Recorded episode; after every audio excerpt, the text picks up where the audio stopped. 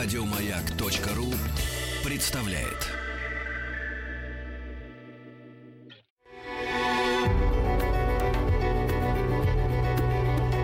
Много букв. Много букв.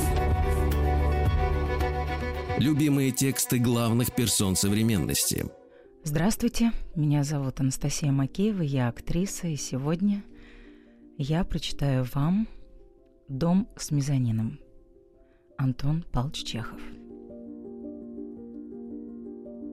Это было 6-7 лет тому назад, когда я жил в одном из уездов Тверской губернии. В имении помещика Белорукова, молодого человека, который вставал очень рано, ходил в поддевке, по вечерам пил пиво и все жаловался мне, что он нигде ни в ком не встречает сочувствия.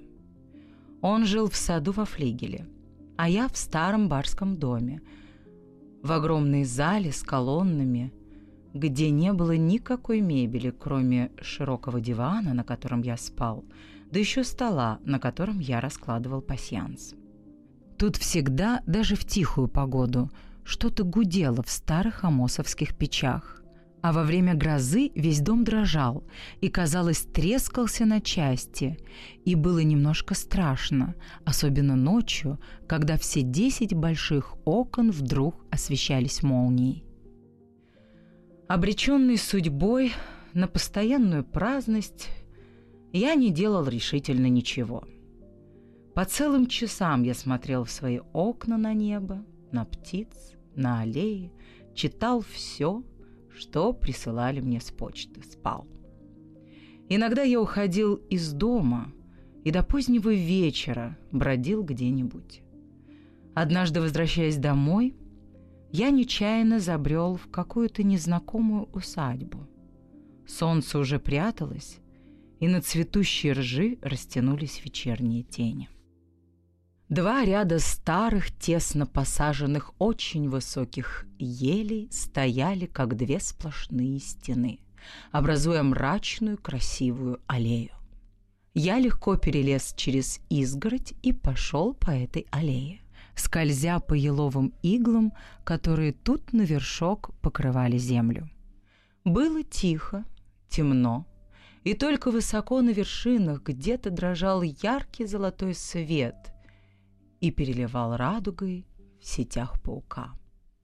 Сильно до духоты пахло хвоем.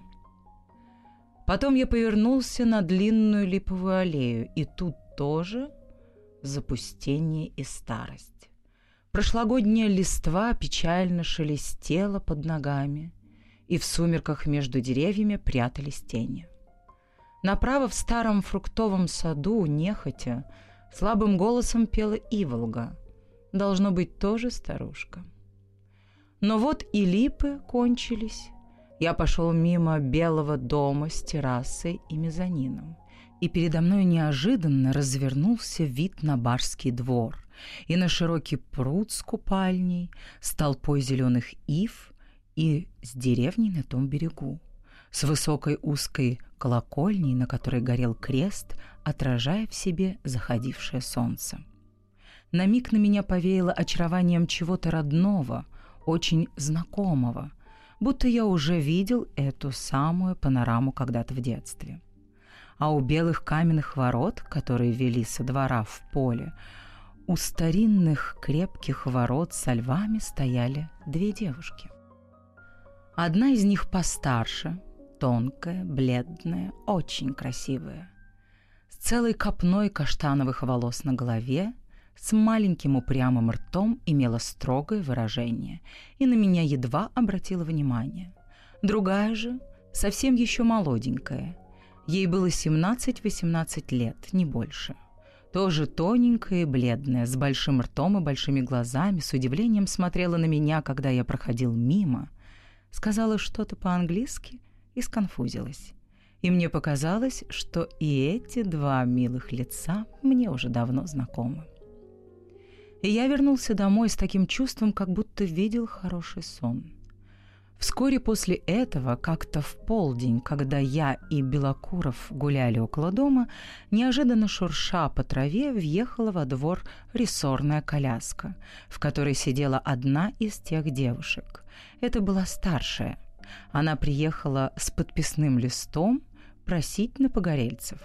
Не глядя на нас, она очень серьезно и обстоятельно рассказала нам, сколько сгорело домов в селе Сиянове, сколько мужчин и женщин и детей остались без крова и что намерен предпринять на первых порах погорельческий комитет, членом которого она теперь была. Давши нам подписаться, она спрятала лист и тотчас же стала прощаться. «Вы совсем забыли нас, Петр Петрович», — сказала она Белокурову, подавая ему руку. «Приезжайте, и если монсеньор Н, она называла мою фамилию, захочет взглянуть, как живут почитатели его таланта, и пожалует к нам, то мама и я будем очень рады». Я поклонился. Когда она уехала, Петр Петрович стал рассказывать. Эта девушка, по его словам, была из хорошей семьи, и звали ее Лидией Волчаниновой, а имение, в котором она жила с матерью и сестрой, так же, как и село на другом берегу пруда, называлось Шелковкой. Отец ее когда-то занимал видное место в Москве и умер в чине тайного советника. Несмотря на хорошие средства, Волчаниновы жили в деревне безвыездно, лето и зиму. И Лидия была учительница в земской школе у себя в Шелковке и получала 25 рублей в месяц.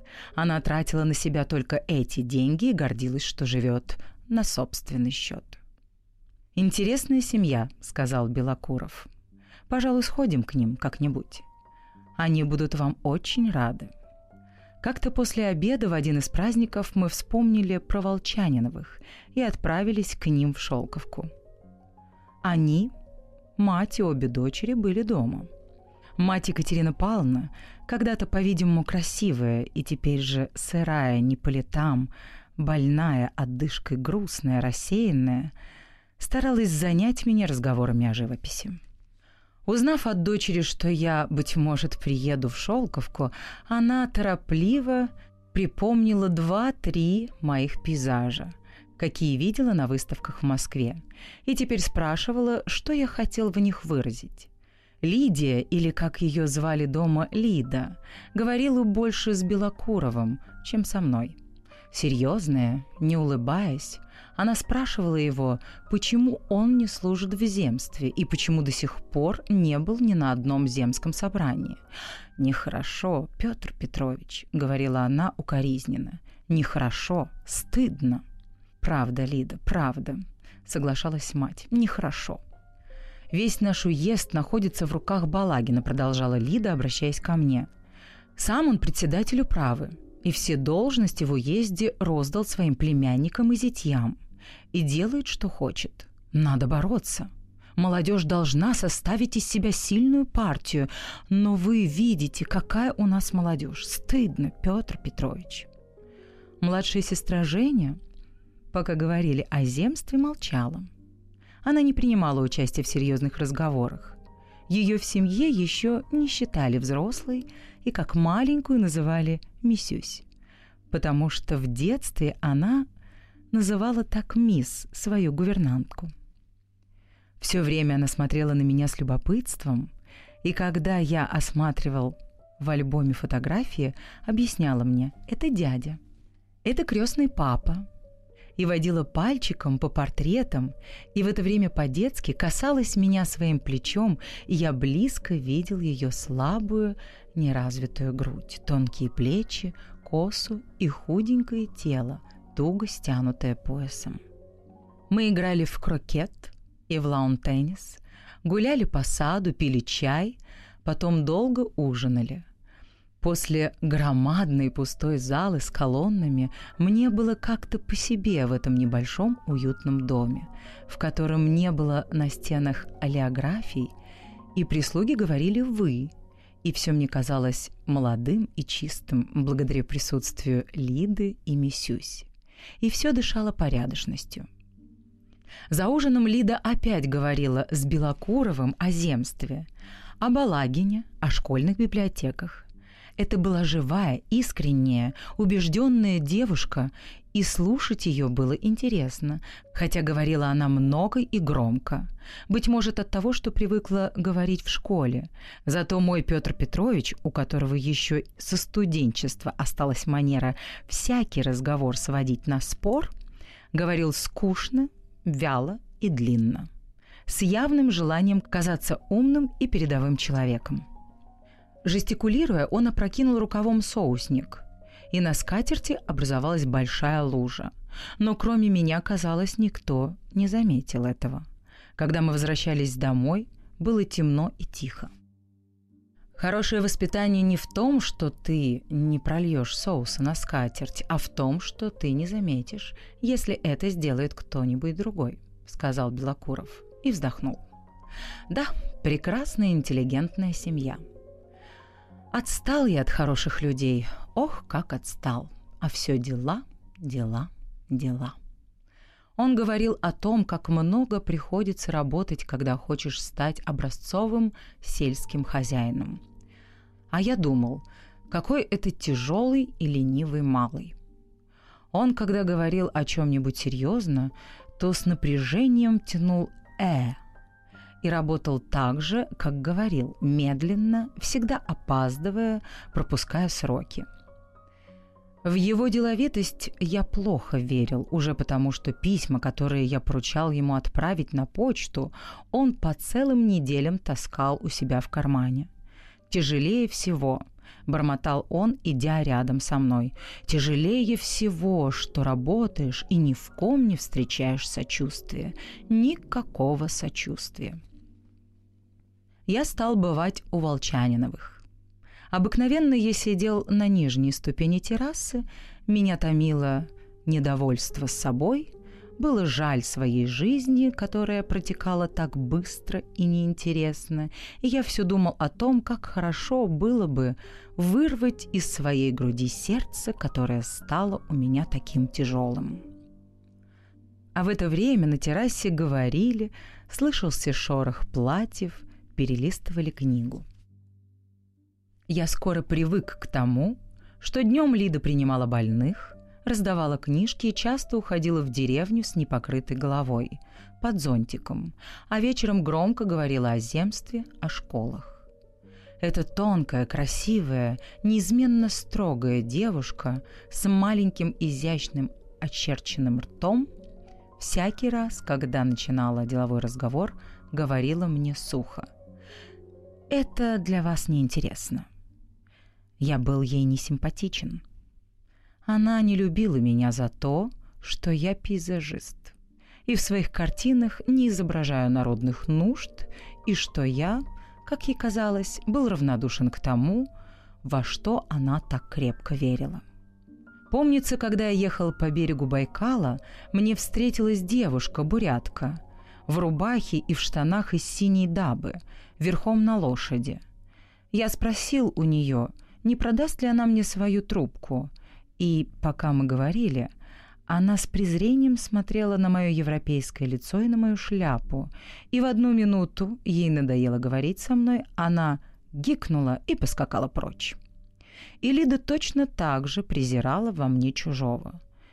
Внешним образом она никак не выражала своего нерасположения ко мне, но я чувствовал его и, сидя на нижней ступени террасы, испытывал раздражение и говорил, что лечить мужиков, не будучи врачом, значит обманывать их, и что легко быть благодетелем, когда имеешь две тысячи десятины. А ее сестра Миссюс не имела никаких забот и проводила свою жизнь в полной праздности, как я. Вставши утром, она тотчас же бралась за книгу и читала, сидя на террасе в голубом кресле. Так, что ножки ее едва касались земли. Или пряталась с книгой в липовой аллее, или шла за ворота в поле, Она читала целый день с жадностью, глядя в книгу, и только потому, что взгляд ее иногда становился усталым, ошеломленным, и лицо сильно бледнело, можно было догадаться, как это чтение утомляло ее мозг. Когда я приходил, она, увидев меня, слегка краснела, отставляла книгу и с оживлением, глядя мне в лицо, своими большими глазами рассказывала о том, что случилось. Например, о том, как в людской загорелась сажа, или о том, как работник поймал в пруде большую рыбу. В будни она ходила обыкновенно в светлой рубашке и в темно-синей юбке. Мы гуляли вместе, рвали вишни для варенья, катались в лодке, и когда она прыгала, чтобы достать вишню, или работала веслами, сквозь широкие рукава просвечивались ее тонкие слабые руки. Или я писал этюд, а она стояла возле и смотрела с восхищением. В одно из воскресений в конце июля я пришел к Волчаниновым утром, часов в девять. Я ходил по парку, держась подальше от дома, и отыскивал белые грибы, которых в то лето было очень много. И ставил около них метки, чтобы потом подобрать их вместе с Женей. Дул теплый ветер.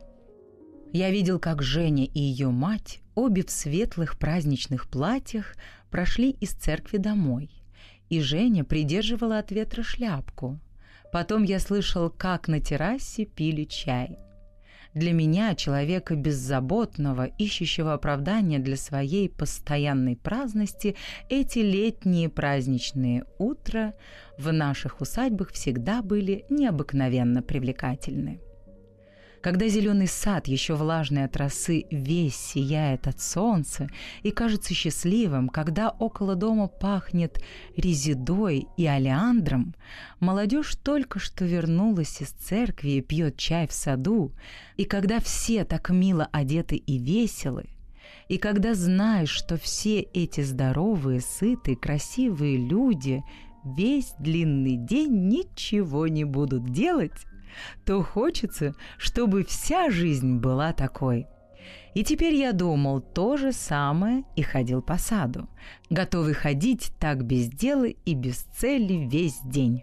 Все лето. Пришла Женя с корзиной. У нее было такое выражение, как будто она знала или предчувствовала, что найдет меня в саду. Мы подбирали грибы и говорили, и когда она спрашивала о чем-нибудь, то заходила вперед, чтобы видеть мое лицо. «Вчера у нас в деревне произошло чудо», — сказала она. Хромая Пелагея была больна целый год. Никакие доктора и лекарства не помогали. А вчера старуха пошептала и прошло. «Это не важно», — сказал я. «Не следует искать чудес только около больных и старух. Разве здоровье не чудо, а сама жизнь?» Что непонятно, то и есть чудо. А вам не страшно то, что непонятно? Нет. К явлениям, которых я не понимаю, я подхожу бодро и не подчиняюсь им. Я выше их. Человек должен сознавать себя выше львов, тигров, звезд, выше всего в природе, даже выше того, что непонятно и кажется чудесным, иначе он не человек, а мышь, которая всего боится. Много букв. Много букв. Любимые тексты главных персон современности. И снова здравствуйте, с вами я, Анастасия Макеева, и мы продолжаем читать «Дом с мезонином». Женя думала, что я художник, знаю очень много и могу верно угадывать то, чего не знаю. Ей хотелось, чтобы я ввел ее в область вечного и прекрасного, в этот высший свет – в котором, по ее мнению, я был своим человеком, и она говорила со мной о Боге, о вечной жизни, о чудесном. И я, не допускавший того, что я и мое воображение после смерти погибнет навеки, отвечал «Да, люди бессмертны. Да, нас ожидает вечная жизнь». А она слушала, верила и не требовала доказательств. Когда мы шли к дому, Она вдруг остановилась и сказала, «Наша Лида замечательный человек. Не правда ли? Я ее горячо люблю и могла бы каждую минуту пожертвовать для нее жизнью. Но скажите, Женя дотронулась до моего рукава пальцем. Скажите, почему вы с ней все спорите? Почему вы раздражены? Потому что она не права. Женя отрицательно покачала головой, и слезы показались у нее на глазах. «Как это непонятно?» – проговорила она. В это время Лида только что вернулась откуда-то и, стоя около крыльца с хлыстом в руках, стройная, красивая, освещенная солнцем, приказывала что-то работнику. Торопясь и громко разговаривая, она приняла двух-трех больных, потом с деловым озабоченным видом ходила по комнатам, отворяя то один шкаф, то другой, уходила в мезонин. Ее долго искали и звали обедать. И пришла она когда мы уже съели суп. Все эти мелкие подробности я почему-то помню и люблю, и весь этот день живо помню, хотя не произошло ничего особенного. После обеда Женя читала, лежа в голубом кресле, а я сидел на нижней ступени террасы. Мы молчали. Все небо заволокло облаками и стал накрапывать редкий мелкий дождь. Было жарко, ветер давно уже стих, и казалось, что этот день никогда не кончится. К нам на террасу вышла Екатерина Павловна, заспанная, с веером. «О, мама!» — сказала Женя, целуя ее руку. «Тебе вредно спать днем». Они обожали друг друга. Когда одна уходила в сад, то другая уже стояла на террасе и, глядя на деревья, окликала. «Ау, Женя!» Или «Мамочка, ты где?» Они всегда вместе молились, и обе одинаково верили и хорошо понимали друг друга, даже когда молчали. И к людям они относились одинаково. Екатерина Павловна также скоро привыкла и привязалась ко мне, и когда я не появлялся два-три дня, присылала узнать, здоров ли я. На мои этюды она смотрела тоже с восхищением и с такой же болтливостью и так же откровенно, как Мисюсь, рассказывала мне, что случилось, и часто поверяла мне свои домашние тайны. Она благоговела перед своей старшей дочерью. Лида никогда не ласкалась, говорила только о серьезном. Она жила своей особенной жизнью. И для матери, и для сестры была такой же священной, немного загадочной особой, как для матросов адмирал, который все сидит у себя в каюте. «Наша Лида замечательный человек», — говорила часто мать. «Не правда ли?» И теперь, пока накрапывал дождь, мы говорили о Лиде. «Она замечательный человек», — сказала мать и прибавила в полголоса тоном заговорщицы, испуганно оглядываясь. «Таких днем с огнем поискать. Хотя, знаете ли, я начинаю немножечко беспокоиться. Школа, аптечки, книжки – все это хорошо, но зачем крайности? Ведь ей уже 24 год. Пора о себе серьезно подумать. Этак за книжками и аптечками и не увидишь, как жизнь пройдет. Замуж нужно. Женя, бледное от чтения, с помятой прической, приподняла голову и сказала, как бы про себя, глядя на мать. «Мамочка, все зависит от воли Божьей». И опять погрузилась в чтение. Пришел Белокуров в поддевке и вышитой сорочке. Мы играли в крокет и лаун-теннис. Потом, когда потемнело, долго ужинали, и Лида опять говорила о школах и о Балагине, который забрал в свои руки весь уезд. Уходя в этот вечер от Волчаниновых, я уносил впечатление длинного-длинного праздного дня с грустным сознанием, что все кончается на этом свете, как бы ни было длинно. Нас до ворот провожала Женя. И от того, быть может, что она провела со мной весь день, от утра до вечера, я почувствовал, что без нее мне как-то будто скучно, и что вся эта милая семья близка мне, и в первый раз за все лето мне захотелось писать. «Скажите, от чего вы живете так скучно, так неколоритно?» – спросил я у Белокурова, идя с ним домой. «Моя жизнь скучна, тяжела, однообразна, потому что я художник. Я странный человек. Я издерган с юных дней завистью, недовольством собой, неверием в свое дело. Я всегда беден. Я бродяга. Но вы-то, вы, здоровый, нормальный человек, помещик, барин, отчего вы живете так неинтересно, так мало берете от жизни? Отчего, например, вы до сих пор не влюбились в Лиду или в Женю? Вы забываете, что я люблю другую женщину, ответил Белокуров. Это он говорил про свою подругу, Любовь Ивановну, жившую с ним вместе во флигеле. Я каждый день видел, как эта дама, очень полная, пухлая, важная, похожая на откормленную гусыню, гуляла по саду в русском костюме с бусами всегда под зонтиком, и прислуга то и дело звала ее то кушать, то чай пить. Года три назад она наняла один из флигелей под дачу, да так и осталась жить у Белокурова, по-видимому, навсегда. Она была старше его лет на десять и управляла им строго, так что, отлучаясь из дома, он должен был спрашивать у нее позволения. Она часто рыдала мужским голосом, и когда я посылал сказать ей, что если она не перестанет, то я съеду с квартиры, и она переставала. Когда мы пришли домой, Белокуров сел на диван и нахмурился в раздумье. А я стал ходить по зале, испытывая тихое волнение, точно влюбленный. Мне хотелось говорить про Волчаниновых. Лида может полюбить только земца, увлеченного так же, как она, больницами и школами, сказал я.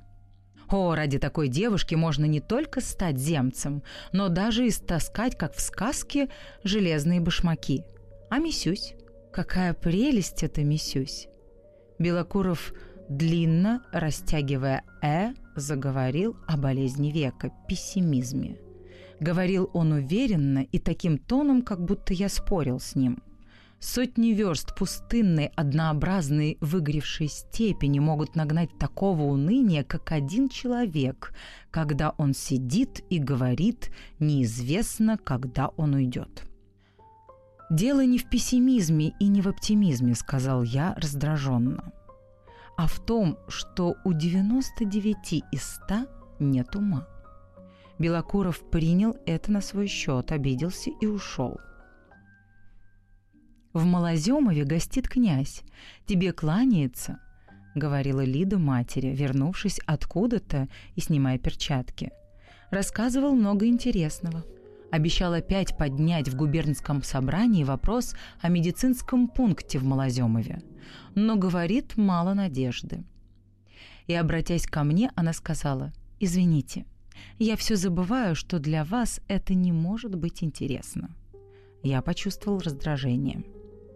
«Почему же не интересно?» – спросил я и пожал плечами. «Вам не угодно знать мое мнение, но, уверяю вас, этот вопрос меня живо интересует».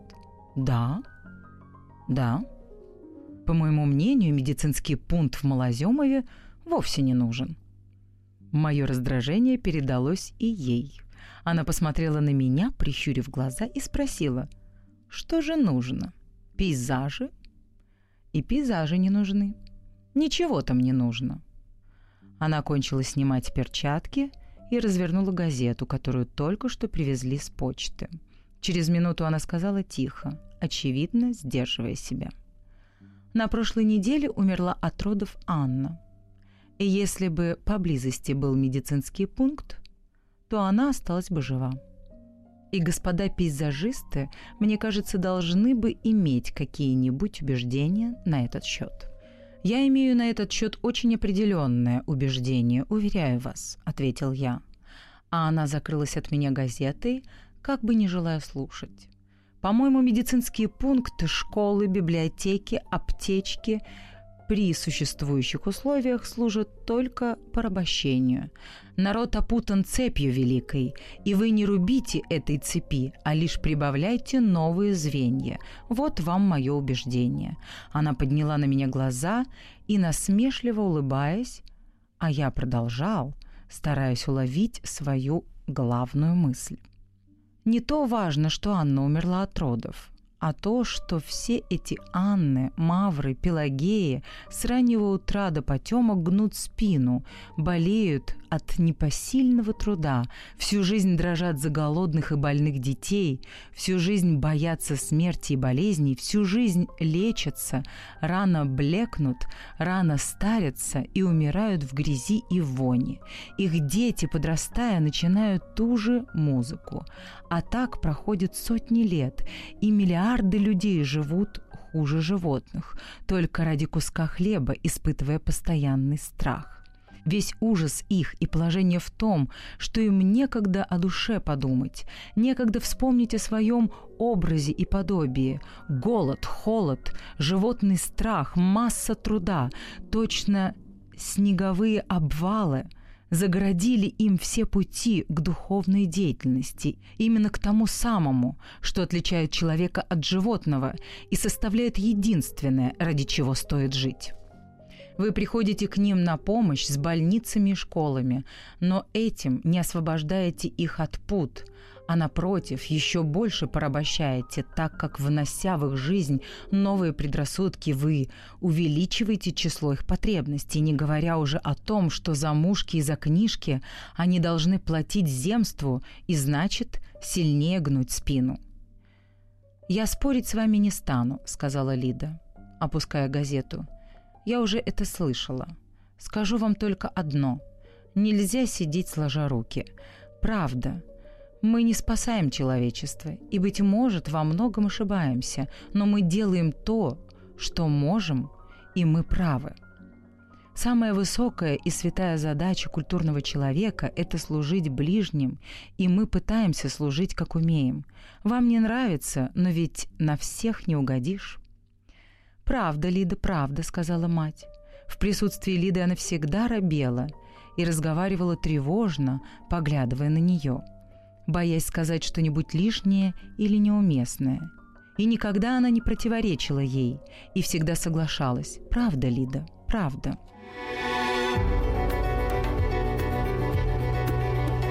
Много букв. Что читают те, о ком говорят все – еще больше подкастов на радиомаяк.ру.